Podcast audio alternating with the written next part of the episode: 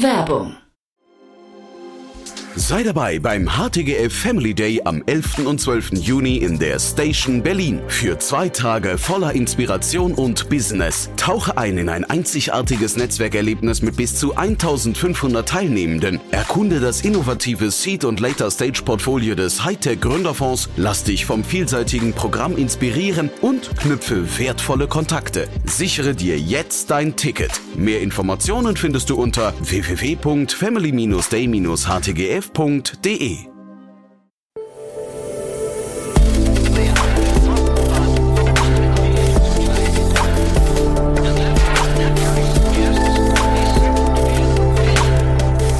Startup Insider Daily. Interview. Herzlich willkommen zu Startup Insider Daily. Mein Name ist Jan Thomas und heute geht's mal wieder um die Zukunft. Dachte ich zumindest, denn es geht eigentlich um die Gegenwart. Und das finde ich immer total verrückt, denn wir sprechen über ein Unternehmen, das ja Roboterhunde im großen Stil herstellt. Peter Frankhäuser ist hier Mitgründer und CEO von Anybotics. Und ich habe ja neulich mit Jenny Dreier von Equity Ventures schon über das Unternehmen gesprochen. Wirklich sehr faszinierend. Ihr kennt wahrscheinlich alle die medienwirksame Inszenierung von den Roboterhunden von Boston Dynamics. Anybotics ist nicht ganz so medienpräsent, würde ich sagen, aber das Unternehmen ist nicht minder spannend und es hat gerade eine Finanzierungsrunde in Höhe von 50 Millionen Dollar abgeschlossen, unter anderem mit Bessemer Venture Venture Partners kennt ihr wahrscheinlich einer der etabliertesten und altehrwürdigsten VCs aus dem Silicon Valley. Also da entsteht ein richtig cooles Unternehmen, habe ich zumindest den Eindruck. Bin gespannt, wie ihr das findet. Hier kommt jetzt Peter Frankhäuser, Mitgründer und CEO von Anybotics. Startup Insider Daily. Interview. Ja, ich freue mich sehr. Peter Fankhäuser ist hier, Mitgründer und CEO von Anybotics. Hallo Peter. Hallo Jan. Ja, freue mich sehr, dass wir sprechen, Peter. Äh, ich habe ja neulich mit Jenny Dreier von Equity Ventures schon über euch gesprochen. Mega cooles Thema, finde ich. Äh, erzähl doch mal vielleicht mit eigenen Worten, was genau macht ihr, weil das ist ja schon sehr verrückt, ne? Ja, sehr gerne. Also wir sind eine Schweizer Robotikfirma. Wir haben 2016 gegründet mit der Vision halt, Roboter aus dem Labor rauszukriegen in schwierige Umgebungen. Und unsere Roboter, die laufen auf vier Beinen. Das ist angelegt an die Natur, weil mit vier Beinen komme ich extrem gut über Hindernisse. Unsere Roboter, die haben sehr viel dann Autonomie. Sie können sich selbstständig bewegen durch schwieriges Gelände. Und dann packen wir die Roboter voll mit Sensorik um die Umgebung wahrzunehmen. Und diese Aufgabe ist sehr wichtig in komplexen Industrien, muss dir vorstellen, in äh, Öl und Gas, Chemie, äh, in, in Energie, in Mining, solche Themen, wo es halt sehr wichtig ist, die Anlagen regelmäßig zu überprüfen. Und diese Aufgabe wird können wir automatisieren mit unseren Robotern und dem Kunden dann natürlich durch diese Daten sehr viel Mehrwert bieten. Hm. Ich habe auch, ähm, habe ich auch beim letzten Gespräch hier schon mit der Jenny äh, empfohlen, jedem unserer Hörer mal empfehlen, bei euch auf die Webseite zu gehen, sich die Videos anzuschauen. Das ist wirklich sehr, sehr spannend, finde ich, äh, damit man so ein Gespür davon bekommt, was ihr da macht. Man spricht ja bei künstlicher Intelligenz immer davon, dass sie äh, jetzt, dass, dass sie Gefahr läuft, äh, Menschen ihre Arbeitsplätze wegzunehmen. Das ist bei euch auch ein bisschen so, ne? Ihr nehmt ja wahrscheinlich oder ihr, das sind ja da, wo euer Roboterhund hinterher eingesetzt wird, da braucht man dann wahrscheinlich einen Menschen nicht mehr. Wahrscheinlich ist es aber auch gut so, ne? Ja, das ist natürlich immer, immer wieder ein Thema, insbesondere von der Öffentlichkeit. Ich glaube, dieses Thema Arbeitsplätze wegnehmen, das ist omnipräsent. Bei unseren Kunden ist es aber 100% anders. Die klagen dass sie die Mitarbeiter nicht finden. Also mhm. rein in Europa in dieser Dekade gibt es 150.000 Betriebsingenieure, die fehlen. Hm. Unsere Kunden beklagen, die viele Leute gehen in die in, die, in den Ruhestand. Die jungen mhm. Leute, die findet man nicht. Also im Gegenteil, die sagen, wir müssen unsere bestehenden Arbeitskräfte ausstatten mit Geräten, damit sie effizienter arbeiten. Einige unserer Kunden gehen sogar so weit und nutzen das Robotiksystem als Recruiting-Instrument, weil sie sagen, weil dann kriege ich mehr und bessere Leute, äh, weil ich ihnen zeigen kann, wie modern und mit welcher Technologie wir arbeiten. Also Realität und das Bild, das man von außen häufig hat, stimmt da in diesem Fall überhaupt nicht überein.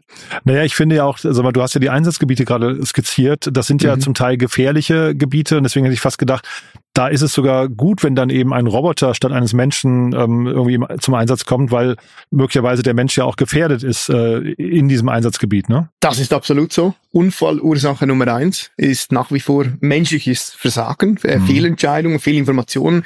Wenn du dir vorstellst, unsere Augen und Ohren, unser Gehirn ist auch nicht dafür geeignet, wirklich diese Unmengen von Daten aus der Industrie auch wahrnehmen zu können, diese Maschinen eigentlich senden. Und da möchte man natürlich die Sicherheit sehr hoch halten. Und das Beste ist, wenn man die Leute nicht zuvor das zu nah an der Maschine hat und da lieber Geräte im Einsatz hat, die diese ja, Exposure zu diesen Geräten äh, von der Menschen minimieren und da lieber ein Gerät im Einsatz hat.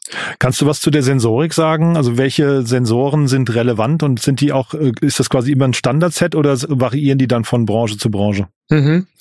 Der Roboter selber, es gibt zwei Sets von Sensoren. Der Roboter selber, der navigiert mit einem Set von Tiefenkameras um das Gerät herum. Also man kann sich nicht das Gerät von hinten anschleichen. Der sieht ständig die Umgebung, prüft Hindernisse und weicht hinaus. Zusätzlich verwenden wir einen LIDAR, also einen Lasersensor auf dem Roboter, der scannt die ganze Umgebung bis auf 100 Meter Distanz und kann sich so sehr genau lokalisieren auf Zentimeter Genauigkeit, auch wenn das Gerät mal kein GPS hat, irgendwo im Keller ist, ohne Funkverbindung. Und dann packen wir das Gerät bis mit bis zu 15 Kilogramm an Sensorik voll und da ist es sehr modulares Setup. Aber wir haben natürlich gelernt über die letzten Jahre, dass wir durch visuelle Kamera, Thermografie, Akustik und Gassensoren den Großteil der Aufgaben erledigen können. Äh, da muss ich dir vorstellen, es ist eine Zoom-Kamera mit 20-fach optisch Zoom, eine Thermokamera, um Temperaturen auszulesen, die der Menschen äh, nicht, nicht, nicht sehen könnte. Gassensoren riechen Gase, die der Mensch nicht wahrnimmt. Und die Akustik hilft uns natürlich, die Frequenzen der Maschinen zu überprüfen und zu schauen, wo habe ich da ein potenzielles Problem, auch in einem Bereich, den für den Mensch gar nicht hörbar ist. Mhm. Vielleicht kannst du mal was zu den, also zu eurem Sales oder der Sales-Strategie sagen, zu der Vorgehensweise, weil ich hatte gelesen, ihr habt 150 Millionen Dollar an Vorbestellungen. Das finde ich ja unglaublich. Ähm, sind das alles äh, quasi, kommt das alles aus einer Branche oder geht ihr jetzt quasi schon in der Breite vor? Wir gehen relativ in der Breite vor, haben natürlich auch, und das sind all die komplexen Anlagen und das reicht wirklich von Öl, Gas, Chemie, Power, Mining, äh, die Themen. Was wir natürlich auch gelernt haben ist, in welcher Branche ist man wie bereit, Robotik bereits zu nutzen. Und da haben wir sehr früh gesehen, dass insbesondere der Öl- und Gasbereich seit mehreren Jahren in die Robotik schaut und da nach einer Lösung sucht. Also zum Beispiel Shell hat vor über zehn Jahren ihren eigenen Roboter gebaut, weil sie das, das, Problem erkannt haben und möchten da reingehen. Ähm, dieser Markt, also Öl und Gas, ist, ist sehr weit und auch Chemie ist sehr nahe dran und haben da aber die Schwierigkeit, da weil explosive Materialien benutzt werden, brauchen ein spezielles Zertifikat, um in diese Branche reinzugehen. Das heißt, das ATEX oder EX-zertifizierte Gerät, die halt keinen Funken verursachen, die ein Problem darstellen können, dieser Anlage. Hm. Da gibt es nur sehr wenige Geräte. Also wir haben mit Animal X, unserem Produkt, äh, das wir letztes Jahr äh, publik gemacht haben, den ersten Roboter mit Beinen, der dieses Zertifikat hat. Das hat bedeutet, dass wir da natürlich in einem riesen Vakuum äh, oder einem riesen Interessen äh, gelandet sind und konnten da mit diesem Kunden äh, sehr früh diese 150 Millionen Vorbestellungen und Reservationen zusammen äh, generieren und da ist, gilt es jetzt, da einfach reinzugehen und möglichst schnell zu liefern und diesen Markt bedienen zu können. Und wie läuft das bei euch mit so einer Vorbestellung? Ist das dann wie bei Tesla, man muss einen bestimmten Prozentsatz anzahlen oder ist es aber nur, es wird ein Vertrag unterschrieben? Und äh, ich frage ich frag so ein bisschen eure, wir sprechen ja vor dem Hintergrund einer Finanzierungsrunde, ob da quasi auch schon Geld fließt, ne? Nein, bei Vorbestellungen äh, fließt entsprechend schon Geld, das ist jeweils unterschiedlich, aber das ist ein Teil natürlich auch, wie wir uns finanzieren, indem man relativ früh bereit bei der Bestellung äh, einen Anteil bezahlt bekommt, mhm. genau. Ja, ist ja super. Und äh, so Elefant im Raum ist ja ein bisschen, du hast ja gerade schon gesagt, die Zertifikate spielen eine große Rolle, weil es gibt ja die, von Boston Dynamics Spot, der hat, äh, also der Roboterhund, der hat ja für sehr viel Furore gesorgt, der hat, die haben eine sehr gute PR gemacht, glaube ich, ne? Ich weiß nicht, wie du das siehst, aber es gibt scheinbar sehr große Unterschiede zu euch, ne? Mhm. Also wir, wir finden Boston Dynamics super. Tatsächlich, die sind eine tolle PR- und YouTube-Maschinerie und die haben auch ermöglicht, dass die Robotik und insbesondere die Laufrobotik sehr visibel wurde. Mhm. Was das dazu führt, dass unsere Kunden, es ist sehr viel inbound, also die Kunden melden sich bei uns, die wissen, die möchten Robotik, die haben strategisch großen Schwerpunkt und Budgets dafür. Die wissen, Roboter mit Beinen, insbesondere mit vier Beinen, sind erhältlich, das funktioniert, das ist eine, eine mature Product. Ähm, und dann ist dann nur noch die Frage, welches Modell möchtet ihr, einen roten oder einen gelben? Das sind in einer fantastische Ausgangslage, äh, um uns für uns da reinzugeben. Nun unterscheidet uns einiges äh, zu Boston Dynamics. Wir haben eine ganz andere Strategie. Äh, Boston Dynamics macht es eher eine horizontale Strategie. Die bauen eine Plattform und überlassen es dem Kunden dann selber herauszufinden, was mit dieser mit diesem Gerät macht. Das führt mhm. dann dazu, dass die Kunden die eigenen PCs, die Sensorik oder ein dritter Partner das für sie macht. Mhm. Wir gehen da eher vertikal vor, sehr konzentriert auf einen Markt oder auf, auf eine Nische und bieten da aber wirklich eine End-to-End-Solution an. Also unsere Kunden in den ersten paar Minuten läuft das Gerät und innerhalb der ersten eins bis zwei Stunden liefert der bereits Daten und wir sind dann auch vor Ort mit dem Kunden, führen ihn durch, machen die Sicherheitsunterweisungen und ermöglichen es dem Kunden sehr schnell zu starten. Und dann, das hat uns auch erlaubt, dieser Fokus Geräte mit diesen, wir haben zum Beispiel einen Unterschied, das einzige Gerät, das Wasser- und Staub äh, geschützt ist im Vergleich zu Boston Dynamics. Wir haben dieses EX geschützte Gerät. Und das sind keine Features, die nice to have sind, das sind Must-Haves, wenn du in mhm. diesen Umgebungen mit diesen Kunden arbeitest. Und das hat uns eine, zusammen mit, mit, mit Boss Dynamics eine, eine tolle Ausgangslage verschafft. Hm. Und gibt's dann aber andersrum auch Dinge, die, wo du sagst, da ist dann Boston Dynamics besser? Also ich weiß zum Beispiel, dass der Spot wurde ja, glaube ich, von verschiedenen Polizeistationen eingesetzt, sowohl in Nordrhein-Westfalen, glaube ich, als auch in New York, wenn ich es richtig weiß. Ähm, sind das Dinge, die ihr dann eben nicht machen könnt? Also gibt's da klare Abgrenzungen auch, wo die dann besser sind? Ja, also unsere, unsere Roboter tanzen nicht tatsächlich. okay. Das ist ein Thema. Ähm, das andere ist schon die, die wir machen relativ, also wir machen keine militärischen Einsätze, mhm. machen momentan keine Polizeieinsätze. Alles, was remote controlled, äh, wo der Mensch sehr stark im Loop ist, das ist eigentlich nicht unsere Strategie. Wir mhm. gehen eher auf die volle Autonomie. Bei unseren Geräten sind die Sensoren für die Autonomie immer standardmäßig in der Plattform. Also und das ist schon ein anderes Einsatzgebiet und wir halten uns von diesen Polizeieinsätzen eigentlich äh, fern soweit. Mhm. Die Preiskategorie, in der sich sowas abspielt. Ich, Boston Dynamics, ähm, der, der Spot kostet, glaube ich, ab 75.000 Dollar, wenn ich es richtig weiß. Ist das, seid ihr da vergleichbar oder ähm, also muss man sich überhaupt vergleichen oder ist die Kalkulation eine ganz mhm. andere, dass ihr eher sagt, na ja, wir kommen, du hast ja vorhin der Arbeitskräftemangel, äh, hast du ja den Fachkräftemangel hast ja angeführt, kommt man eher aus der Ecke und sagt, ähm, wir sparen im Jahr zwei Fachkräfte-Äquivalente ein oder so? Äh, das ist absolut richtig, was du sagst. Es geht nicht einmal ums Fachkräfte, um Fachkräfte einzusparen, weil man findet sie ja nicht. Ja. Also der, der Fakt ist wirklich, wirklich, die schauen sich an und sagen, hey, wie kriege ich meine Anlageverfügbarkeit entsprechend höher hin? Mhm. Bedeutet, wenn ich mehr Daten habe und pro Jahr nur bereits wenige Tage oder Stunden sparen kann, hat sich das Gerät bereits gelohnt. Mhm. Weil eine solche Anlage, die bietet im sechsstelligen Bereich Umsatz, macht die, also jede Stunde kostet sehr viel Geld. Wenn ich diese Zeit sparen kann, hat sich das Gerät bereits gelohnt. Hm. Ähm, das ist das eine Thema. Im, schlussendlich im Preis ähm, sind wir sehr ähnlich wie Boston Dynamics. Schlussendlich sind es sehr ähnliche Hardware-Komponenten. Ähm, wir bieten keine nackte Plattform an, die gar nichts kann. Also bei uns kriegt man immer bereits das Auto, die Autonomie und die Inspektion äh, dazu.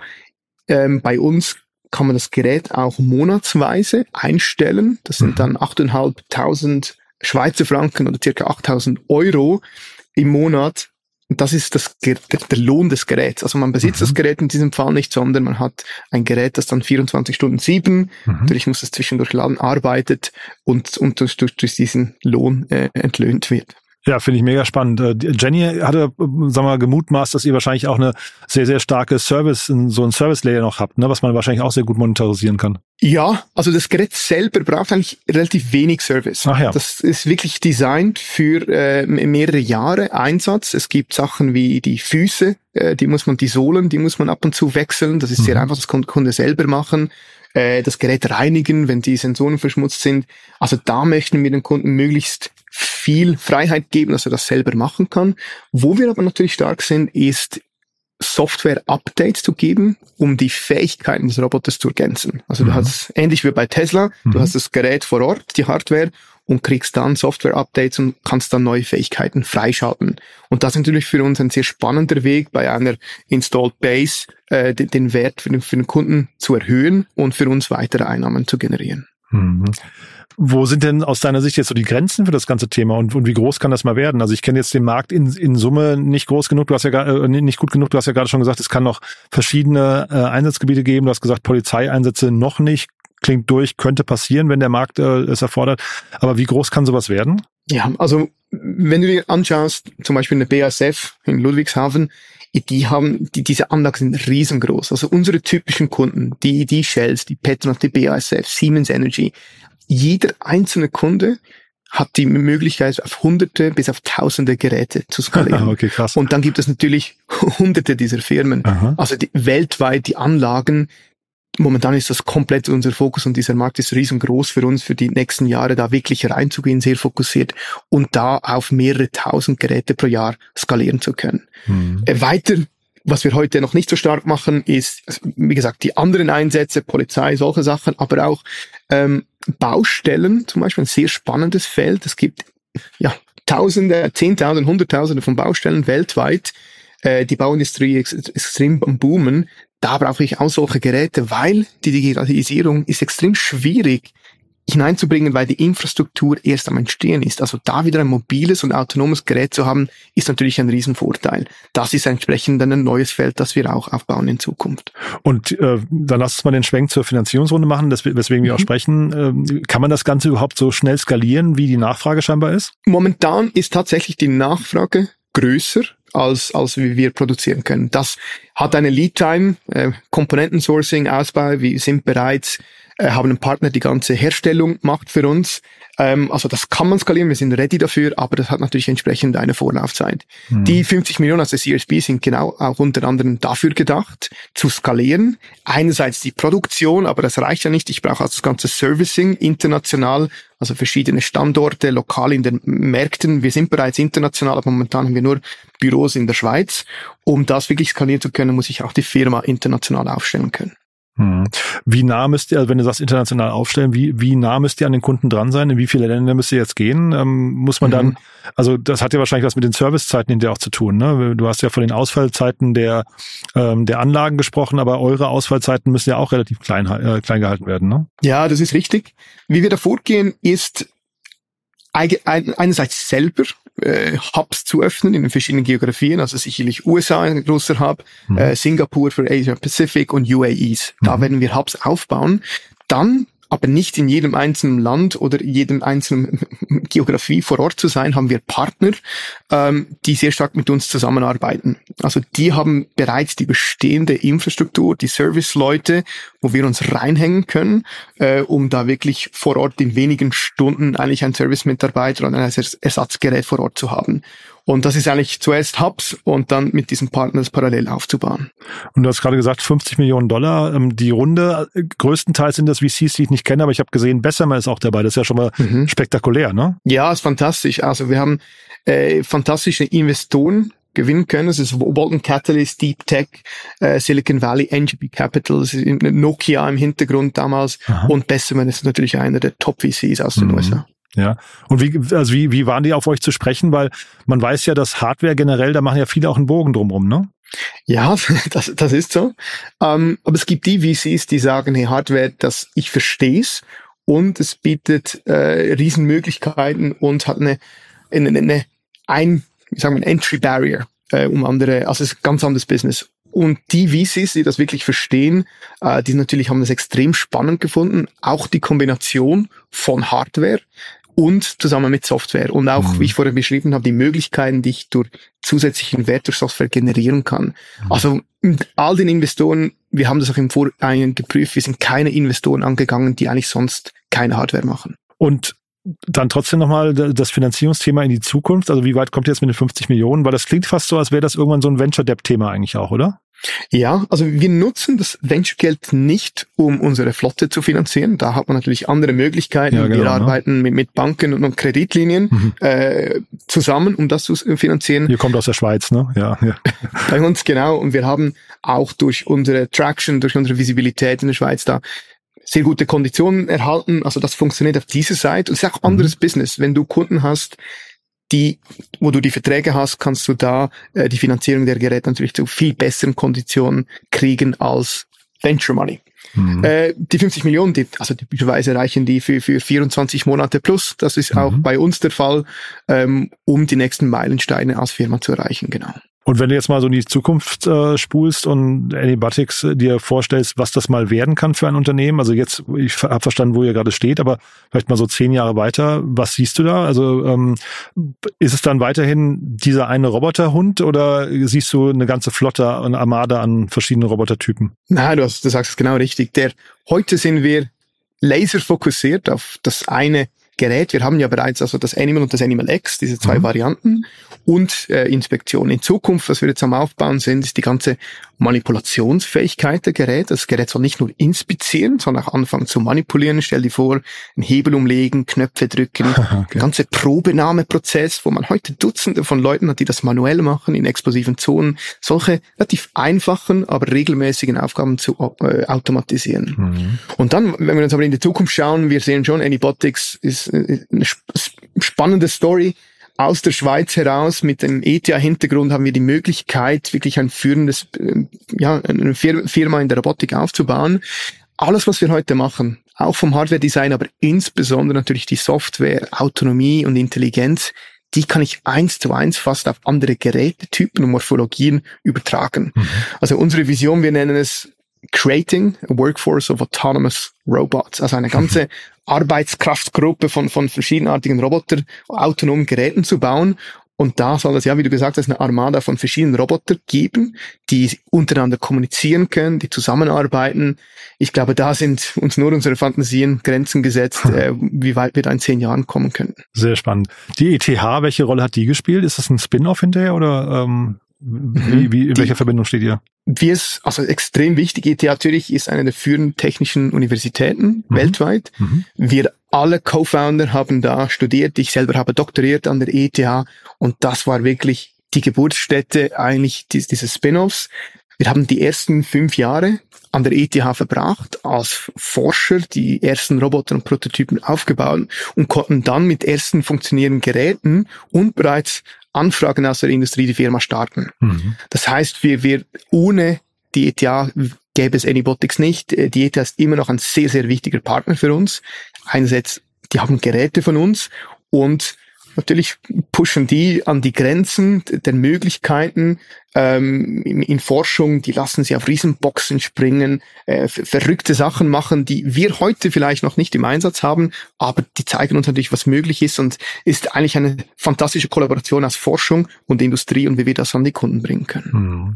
Das klingt jetzt irgendwie alles zu gut, um wahr zu sein, muss ich sagen, Peter. Ne? Also jetzt, äh, ihr habt jetzt Geld von Top-VCs, ihr habt äh, Vorbestellungen bis zum Abwinken, ihr habt ein fertiges Produkt. Was kann jetzt noch schiefgehen? Was, was, welche Dinge machen dir Kopf, äh, bereiten dir Kopfzerbrechen? Ja, es ist interessant. Es ist immer das was anderes. Heute geht es jetzt darum, vor ein paar Monaten war es das Geld zu kriegen, jetzt geht es darum, möglichst schnell zu wachsen. Das sind zwei Themen. Hiring, finde ich genug schnell die, die Leute von der Qualität, die wir brauchen. Das ist jetzt ein großer Push. Mhm. Ähm, und das zweite ist, wenn ich die ganze Produktion hochskaliere, die Zuverlässigkeit, Qualität und Sicherheit der Geräte äh, hochzuhalten, dass das nicht darunter leidet. Äh, wir sind ready dafür, aber ja, das sind so die zwei Themen, die uns natürlich jetzt äh, den Fokus ähm, geben. Die Leute, die ihr sucht, was müssen die mitbringen? Wir suchen Leute aus, äh, aus verschiedenen Bereichen, viel natürlich R&D, Software, Hardware, Industrialisierung, aber auch im kommerziellen Bereich, Product Management, das ist wirklich durch das ganze Band. Ich glaube, bei uns ist sehr wichtig, ähm, dass sie in die Firma passen, der, von der Kultur her, äh, das, der unternehmerische Geist ist sehr wichtig. Äh, bei uns kriegen auch alle Mitarbeiter äh, Aktien der Firma. Also, also da soll man sich daran freuen, äh, ein Teil dieses Teams zu sein. Wir haben einen kulturellen Wert One Team, also alle arbeiten extrem zusammen, sind auch nach der Arbeit, machen sie noch häufig etwas miteinander. Also es ist eine sehr eng verbundene Gruppe, die weit darüber hinausgeht, als nur äh, eine Arbeit zu machen, sondern sich stark mit dem identifiziert, mit dem, was wir machen und da eigentlich die beste Arbeit ihres Lebens machen möchten und, und da ja wirklich Spaß bei der Sache haben. Ja, klingt super. Ihr seid auch schon 100 Leute oder mehr als 100 Leute, ne? Ja, wir sind bei 110 Leute, genau, und stellen dieses Jahr noch sichere 40, 50 Leute ein, genau. Wahnsinn. Du Peter, da hat es mir großen Spaß gemacht. Das ist eine tolle Mission. Bin sehr gespannt, wie es weitergeht. Kannst gerne Bescheid sagen, wenn ihr Neuigkeiten habt. Haben wir für den Moment was Wichtiges vergessen? Nein, vielen Dank. Das hat äh, sehr vieles abgedeckt. Ich, nein, das, das, nein, das passt sehr gut. Vielen Dank. Super. Dann lieben Dank, weiterhin viel Erfolg und bis zum nächsten Mal, ja? Vielen Dank, Jan. Hat mich sehr gefreut. Mich bis auch. zum nächsten Mal. Ciao. Tschüss.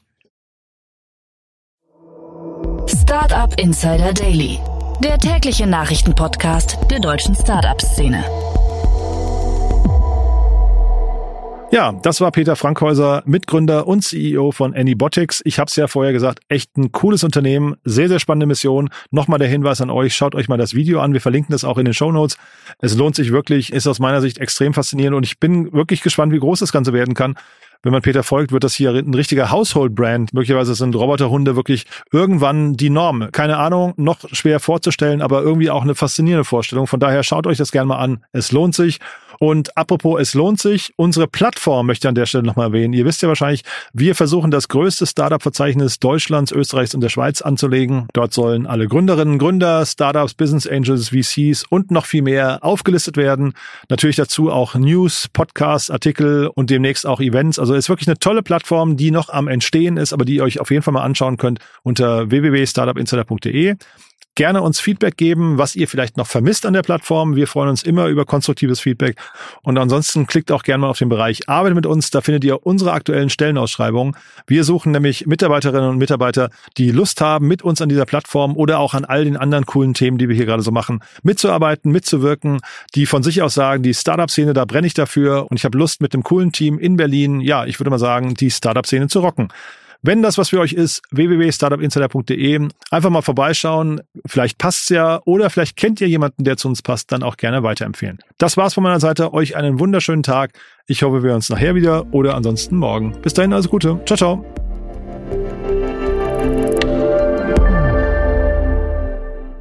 Diese Sendung wurde präsentiert von Fincredible. Onboarding made easy mit Open Banking. Mehr Infos unter www.fincredible.io.